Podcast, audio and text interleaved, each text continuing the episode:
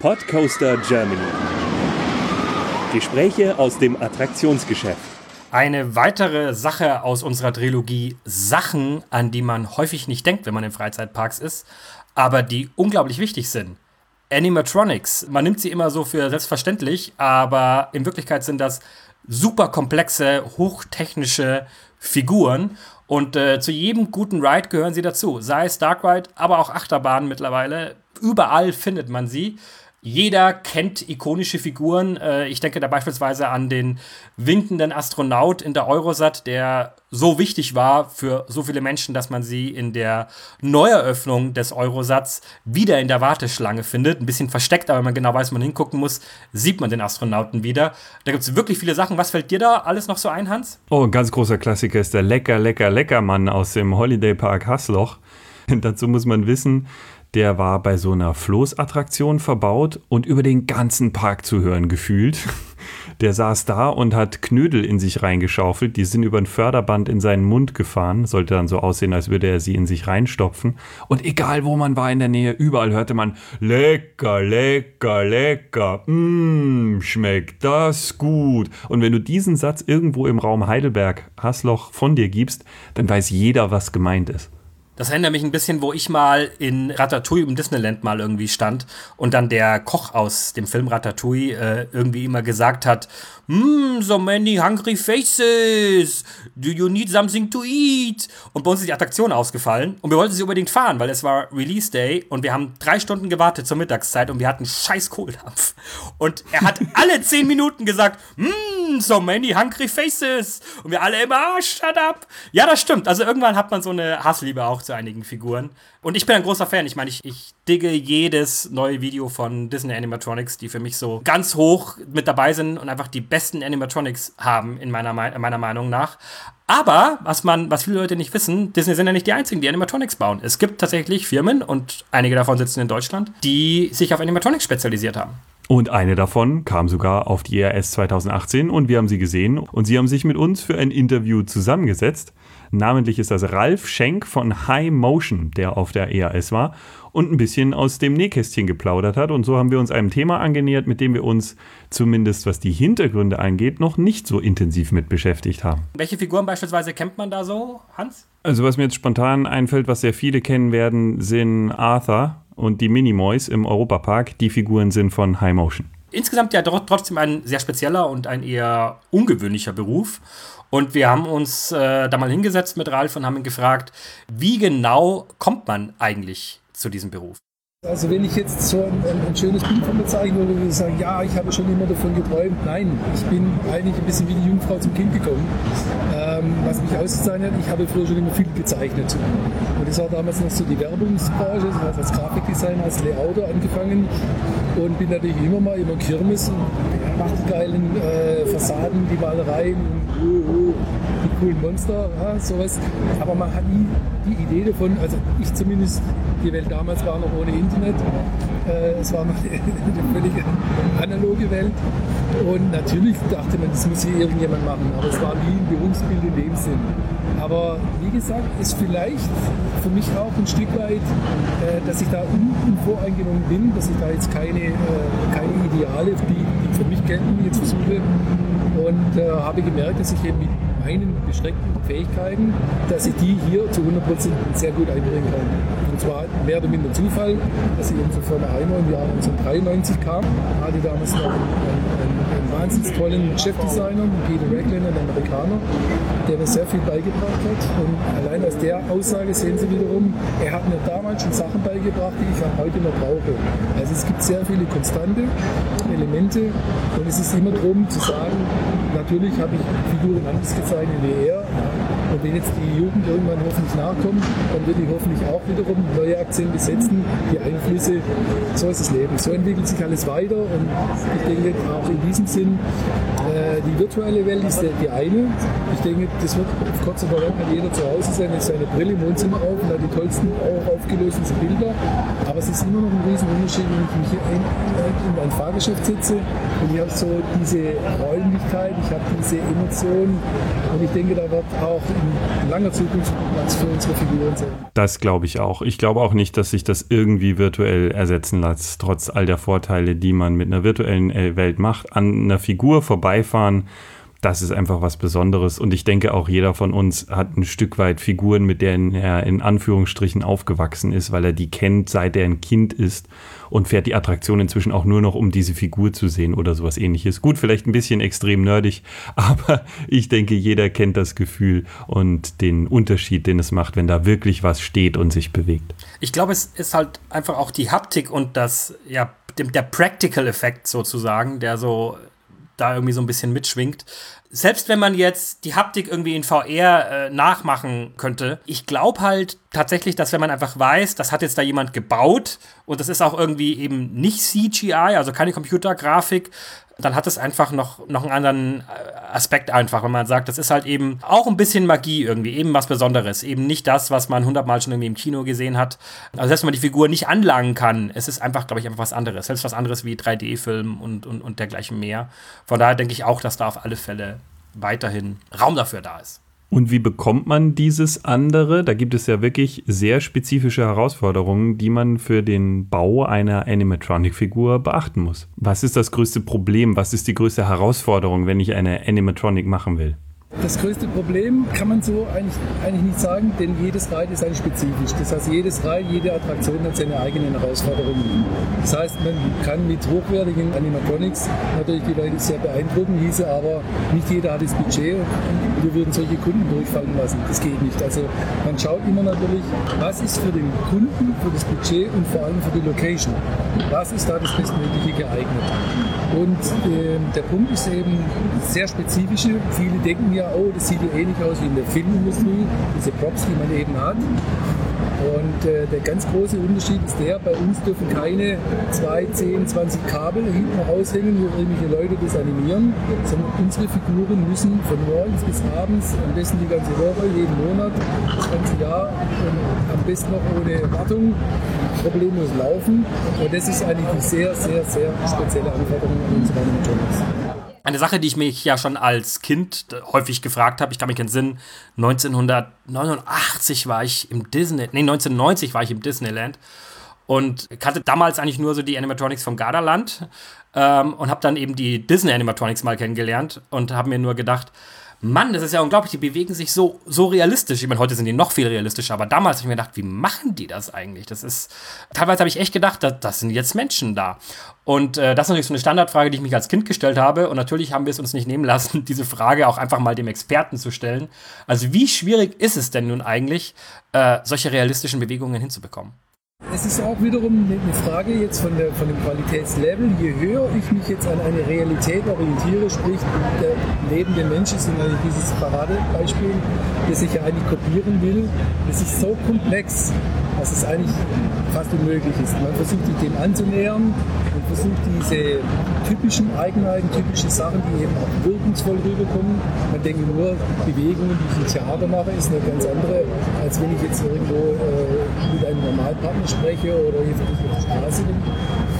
Und ähm, das Spezifische dabei ist eigentlich, je höher man an diese Qualität kommt, desto stärker müssen alle kleinen Komponenten zusammenpassen. Das heißt, manchmal ist es auch, ich will nicht sagen besser, aber geeigneter. Man hat eben nicht diese ganz perfekten Geschichten und sagt, alle die Summe des allen ist auch eine schöne, glaubhafte, eine schöne Wirkung. Das Gesamtkonzept muss eigentlich passen. Wenn irgendwas heraussticht, äh, überragt alles oder macht alles nieder, dann, dann habe ich mir meine Illusion beraubt. Und das ganze Budget, das ich dazu vertan habe, ist dann eben nicht ganz optimal genutzt. Wir haben da schon gemerkt, Ralf Schenk lebt wirklich für seinen Beruf. Der macht es mit riesiger Leidenschaft und ist ganz tief drin im Thema realistische Bewegungen von Animatronics und überhaupt, wie sehen sie realistisch aus, was kann ich alles machen. Und dann wollten wir wissen, ob sich das so weit auch in seinen Alltag überträgt, dass er jetzt zum Beispiel Freunden beim Abendessen auf die Arme schaut, um die perfekte Bewegung da abgucken zu können. Ja, es ist wie in jedem Beruf. Als ein, guter Freund von mir, ein Zahnarzt, äh, Ausbildung gemacht hatte, der wollte jeden plötzlich in den Mund schauen. Ja? Oder wie es jemand Drucker ist, der geht nach jedes Großflächenplakat oder schaut, so kriegt jeder seinen Blick. Ja? So schult er sein Auge und, und äh, guckt natürlich, was man dann aussieht. Das äh, eher Witzige daran, aus meiner Reaktion für mich, für uns eins in dieser Branche wird das normal. Also wenn bei uns jemand ein Skelett durch den Raum trägt oder hat einen blutigen Kopf in der Hand oder so, dann wird so, ja, so. Und erst wenn man wieder Besucher hat, muss man, wenn Leute von außen kommen und die kriegen plötzlich riesen Augen oder so, da denkt man eigentlich, weißt du eigentlich, was für eine schöne, tollen Welt du lebst. Ja? Aber ich denke, das, das, das gibt es wie in allem und wie, das, das ist auch das Schöne, dass wir keine, keine Produkte von der Stange machen. Jetzt optimieren wir ein bestimmtes Tagreil und jetzt versuchen wir es 50 Mal zu verkaufen, sondern jede Anfrage hat ihren eigenen Reiz setzt eigentlich auch wieder den, äh, selber auch die, die Anforderung zu sagen, jetzt tu mal dein Bestes gefälligst. Wir haben uns da ja auch äh, ein Ausstellungsstück selber angeguckt bei High Motion. Sie hatten so einen Vampirjäger ausgestellt und äh, ich kann mich entsinnen, Hans, du hast auch gemeint, wow, sieht diese Figur gut aus. Ne? Also ich glaube, wir waren da alle relativ beeindruckt. Wir sind davor stehen geblieben. Das war auch letztlich der Grund, wie wir auf High Motion eigentlich aufmerksam wurden. Der, der Vampirjäger, der saß oder halb liegend, halb sitzend auf einem Sarg. Und wir sind stehen geblieben, weil der so viel gemacht hat und es sich gelohnt hat, dem einfach mal zwei Minuten zuzugucken, was der alles macht. Und damit ihr auch einen Eindruck davon bekommt, haben wir in den Show Notes zu diesem Podcast einen Link auf unseren YouTube-Channel hinterlegt.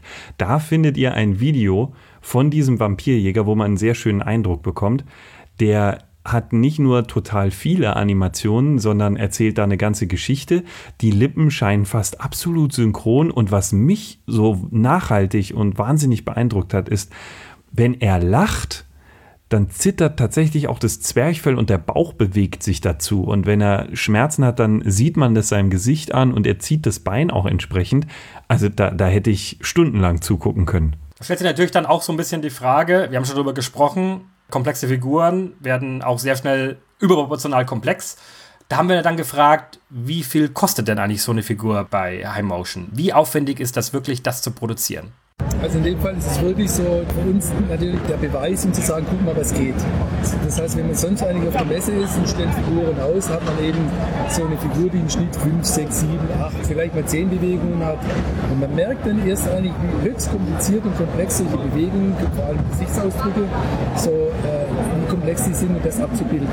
Und wenn ich immer denke, ja, wir könnten auch mehr, ist etwas anderes, als wenn Sie, so wie Sie sagen, im Moment, man sieht es auch, wow, das sollte sich überzeugen.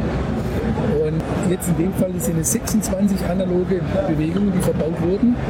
Das heißt, es ist eigentlich so die, die, das Maximum, was einem so geht. Nicht an Anzahl von Bewegungen, vielleicht können wir die eine oder andere mit reinbauen, aber einfach mal, um zu sehen, wie viel es braucht, um allein schon diese Qualität zu bekommen. Und inklusive Entwicklungszeit mit allem, da gingen locker sieben, acht Monate ins Land weil wir wirklich alles komplett, das heißt Modellieren, der Kopf modelliert, abformen, das heißt die ganze Mechanik, die ganze Elektroniksteuerung, wie macht man das, wurde alles im, im Haus bei uns gemacht und dann landet man irgendwann so bei 90.000 Euro bei diesem Schaustück. Das ist natürlich eine Hausnummer, vor allem wenn der Fokus wahrscheinlich erstmal auf der Attraktion an sich liegt. Aber man kann sich dann natürlich auch fragen, so viel Arbeitszeit, so viel zu tun, wie viele Leute braucht man denn dazu? Also wir sind ca. 32 Personen in, der gesamten Firma und äh, sind natürlich aus jeder, mindestens aus jeder Abteilung mindestens einer, natürlich auch mal zwei, wie auch immer. Es gibt auch Anregungen von außen, das ist manchmal auch nicht schlecht. Das heißt, wenn man zu lange auf einem, über einem Teil brütet, verliert man auch vielleicht mal ein bisschen so die, Gesamtsicht. So, es geht jedem so. Und, aber das sind ja locker zehn Leute oder so sind mindestens damit beschäftigt. Also wir haben jetzt von Designabteilung angefangen, wir haben den äh, Modellierabteilung, das heißt, Neusatz modellieren. Es muss abgefahren werden, reproduziert werden, das heißt ein Modellbau. Wir haben dann die Mechanik, das heißt diese Strukturen, diese Zylinder oder Elektromotoren einsetzen. Wir haben die Elektronik. Wir haben äh, die Schreinerei, das heißt, das für unsere Kulissenbau. Und wir haben das, das ähm, Artstudio, das heißt, da werden die Figuren bemalt, bezogen, inklusive mit Schneiderei. Also so können wir das komplett abdecken. Wir sind natürlich offen, dass wir sagen, okay, ich kann jetzt auch einen Kopf einkaufen, einen modellierten Kopf, ich kann es auch mal einen Fremden vergeben, aber wir müssen immer ein paar Parameter, die werden von vornherein mit berücksichtigt, sonst funktioniert es nicht. Damit hier die Augenbewegung sauber funktioniert, dass die Mundbewegung ordentlich funktioniert, bauen wir von vornherein schon das Gebiss, wir bauen schon die Augenmechanik mit ein, um sicherzustellen, dass da keine plötzlich mechanischen Teile sichtbar werden oder dass eben die Mechanik funktioniert. Das heißt, wenn es nur rein künstlerisch modelliert ist, kann sein, Sie können hier nur ein Augenlid über einen Augapfel, der rund ist, die nur exakt drüber schieben, wenn Sie die Kugel haben. So, ist das, kein, ist das eine Ellipse, dann schiebt Sie jeder das immer drüber und es würde sogar an das Ding. Also, es sind viele, viele Dinge, die man gar nicht glaubt, aber spätestens, wenn man es versucht, wird man merken, wie viele Details dahinter stecken. Also erneut einfach viele Details eben in solchen Animatronic-Figuren, einfach auch viel Aufwand, den man da betreiben muss, bis diese Figuren einfach realistisch sind. Ich kann mich noch entsinnen bei Piraten in Batavia, der große Ride im Europapark, ganz, ganz viele Figuren, auch mit vielen Details. Und da war es auch immer relativ laut. Man hat relativ viel Zischen gehört, so mit Druckluft und so weiter. Das gibt es ja zum Beispiel auch im Holiday Park. Erinnere ich mich noch sehr gut an einen Dieb, der am Anfang in der Burg stand. Da fährt man dann auch so vorbei, ist so eine Art Geisterbahn. Und der, der sollte Psst machen. Und was passierte ist, dass ruckelig sein Finger vor den Mund kam und dann hörte man den Mechanismus dahinter und danach kam das Psst sodass man also alle vier, fünf Sekunden die Kombination Spst hatte, was den Ride ein bisschen ins Lächerliche gezogen hat. Ja, aber es ist tatsächlich auch schon eine Sache irgendwie, wo man, wo man dann sagt, ja, also das ist halt schon die Immersion Breaker. Da bin ich jetzt auch sehr gespannt, wenn dann die Piraten von Batavia-Figuren, der Ride wird ja neu aufgebaut, weil er abgebrannt ist. Das, das wird, glaube ich, echt spannend, wenn da neue Figuren kommen, wie sich das Ganze dann da anhören wird. Und die Frage haben wir natürlich Ralf auch gestellt, wie, wie minimiert man denn dieses Geräuschlevel, das man ja automatisch hat bei diesen vielen komplexen Figuren? Es jetzt mal humorvoll beweisen würde, indem man die Umgebung sehr laut macht. Es ist einfach so, es gibt natürlich Möglichkeiten, äh, Komponenten einzukaufen, die eben leise sind oder wie auch immer. Aber manchmal ist man zum Beispiel jetzt gerade für die, äh, in dieser Kopfbewegung, da ist der Bauraum einfach begrenzt. Ich kann es nicht auslagern. So, es geht nicht. Da muss ich eben in Kauf nehmen, dass der ein oder andere Motor im Moment mal ein bisschen greift. Ja? Aber wie gesagt, indem man es versucht zu kapseln, indem man versucht, das geschickt mit Umgebungsgeräuschen, diese Druckluft ist heutzutage eigentlich kein Thema mehr. Also das heißt, da gibt's, es entwickelt sich jede Technik ja weiter. So, und es gibt auch dort sogar so, so, sogenannte Muskelzylinder, sogar in diesem Bereich, dass analoge Bewegungen möglich sind, schon als Standard. Und die greift man natürlich auf, versucht die immer wieder neu und die, die Figuren weiterzuentwickeln. Das Witzige dabei ist, wenn man, ich habe jetzt kürzlich mit einem Kunden gesprochen, der sagte, ich habe eine Figur von euch, die wurde vor 40 Jahren gebaut. So, der hat die jetzt inzwischen schon zweimal umgebaut, erneuert, wie auch immer, aber die Grundstruktur, das war damals Pappmaché drumherum, das funktioniert auch. Ist natürlich eine Low-Budget-Geschichte, ist klar, aber vom Grundsatz sind ja nur diese Einzelteile, die eben in der Summe wiederum eine Verbesserung bringen. Der Grundsatz hat sich nicht viel geändert. Man hört ja auch relativ häufig so aus der Branche, dass der Ride eigentlich das Wichtigste ist. Ne? Also ganz viele Themenparks, da wird mit den Rides Werbung gemacht. Mit Animatronics kann man wenig Werbung machen. Man sieht es natürlich auch so ein bisschen in den Prospekten und auch ein bisschen in der Werbung. Aber es ist eben nicht so so ein Eyecatcher wie eben eine Achterbahn, hat man so ein bisschen die Vermutung, vermutlich geht das ganze Geld erstmal natürlich schon eher so ein bisschen in die Achterbahn und am Schluss kommt dann die Deko dazu und möglicherweise eben dann auch die Animatronics, die irgendwie ja auch zu dieser Deko zählen. Und äh, da haben wir so ein bisschen gefragt, Sieht er das so ähnlich? Ist das so? Ist am Ende vielleicht das Zeitfenster wirklich knapp? Weil wenn irgendwie der praktisch die Attraktion selber die Zeit überzieht und man will trotzdem irgendwie den Termin noch irgendwie einhalten, den Eröffnungstermin, dann hat man halt vielleicht am Ende irgendwie relativ wenig Zeit, noch irgendwie die Animatronics fertig zu, zu stellen. Ähm, da wollten wir von ihm wissen, ist das so? Stimmt das so, was man so aus der Szene so, so hört? Das ist auch so eine Entwicklung, die ich jetzt auch über die ganzen Jahre jetzt auch feststellen konnte. Als ich damals angefangen habe, waren es wirklich sehr viele Familien, Familienbesitz, diese Parks. Und die haben über die ganzen Jahre, Jahrzehnte das gelernt. Das heißt, ich kann da nicht einfach mal eben eine Achterbahn bestellen oder ein Fahrgeschäft. So. Früher war viel mehr, dass die Leute auch mit eigenen Ideen kamen. Die sagen, hm, ich habe da eine Idee, lass uns mal zusammensitzen. Und die haben in ein Jahre, anderthalb, zwei Jahren Turnus haben die gedacht. Und so viel braucht es eigentlich an Zeit, um auch sowas zu entwickeln und das war gut. Heutzutage habe ich immer mehr den Eindruck, dass es immer mehr branchenfremde Leute sind, die keine Ahnung haben, wie so ein Ding eigentlich läuft und die sehen, ich weiß nicht, sind es nur von großen Parks oder sind es eben äh, plötzlich IP-basierte äh, Geschichten, das heißt, die haben Einfluss, haben aber keine, wirklich keine Ahnung, nicht böse gemeint, aber keine Erfahrung damit, was es bedeutet, ein gutes Dark Ride äh, zu haben. Und dann sind plötzlich Sachen, ja, ich brauche es auch in vier Monaten. Gehst du damit um? meines Erachtens leidet dadurch auch die Qualität und man kann es wirklich mehr im Budget und auch besser machen, wenn man diese Zeit hätte. Ich weiß nicht, ob die Erkenntnisse von einer durchschlagen, ich wäre froh drum. Ich habe aber auch viele Beispiele schon erlebt, in denen man tatsächlich erst den Ride hingestellt hat und gesagt hat, na ja, äh, Thematisierung machen wir dann nächstes Jahr dazu oder machen wir nächstes Jahr fertig. Wir haben es erlebt im Legoland Günzburg, da war diese Drachenjagd, da stand auch die Achterbahn, da erinnere ich mich auch noch sehr gut, die bin ich komplett nackt gefahren in Anführungsstrichen und ein Jahr später war dann auch die Deko da, als ich wieder da war. Oder der Kernan im Hansa-Park, da war ja auch der Turm erstmal fertig und verputzt wurde er dann erst in der Saison drauf und war dann wirklich endgültig so weit, dass er auch von außen so aussah. Klar, das sind auch die Dinge, die man dann hinten anstellen sollte, weil es geht ja um die Bahn. Aber wenn man das noch planungstechnisch besser hinkriegt, dass man sofort das gesamte Erlebnis hat, ist das natürlich ein ganz anderer Eindruck. Da hatte ich vor kurzem tatsächlich äh, ein paar Streitgespräche so mit ein paar Leuten aus den verschiedenen Fanforen und so weiter. Weil ich ja eher ein der Mensch bin, der sagt, man sollte die Attraktion eröffnen, wenn sie fertig ist. Und dazu zählt für mich auch Deko, Thematisierung und das alles, was darum irgendwie da dazugehört. Also Disney, ich hole Disney als Beispiel, Disney hat ja unglaublich lange Produktionszeiten. Ich meine, teilweise haben die Attraktionen drei Jahre, bis die irgendwie fertig werden. Und dazu zählt halt irgendwie auch, dass halt eben der Showproducer, also derjenige, der praktisch diese Attraktion kreativ leitet und der halt eben einen Überblick hat und eben nicht der reine Maschinenbauer ist, sondern der halt eben das ganze Erlebnis anschaut. Wenn der halt irgendwie sagt, das ist noch nicht fertig, dann ist es halt im Zweifelsfall noch nicht fertig. Oder es geht in ein Soft Opening und es wird ganz klar gesagt, das ist nicht das, wie wir uns das vorstellen. Aber ja, also haben viel längere ja, Turnaround-Zeiten für, für ihre Attraktion, weil die halt einen anderen Fokus auch auf die ganze Sache haben. Aber andererseits gibt es natürlich eben den, das Hansapark-Konzept, das kann ich auch verstehen, dass man sagt, wenn ich schon eine Bahn da habe, dann kann ich doch in dem Jahr schon mal die Bahn fahren, weil es ist ja besser als nichts. Warum soll die denn einfach nur blöd rumstehen, nur weil irgendwie der Turm noch nicht fertig ist oder die oder wir halt die Zeit noch nicht haben für die Animatronics? Dann äh, steht die Bahn für eine ganze Saison einfach still. Das wäre doch schade drum. Also beide Punkte kann man kann ich irgendwie verstehen. Ich, ich denke, man muss halt einfach irgendwie wissen, dass im Zweifelsfall Eurosat ist jetzt zum Beispiel so ein klassisches Beispiel, sich Attraktionen halt bei in, in bestimmten Parks einfach noch verbessern können. Wir hatten ja einen Podcast darüber. Leute haben gemeint, hey, die ist nicht so, wie ich mir das vorstelle.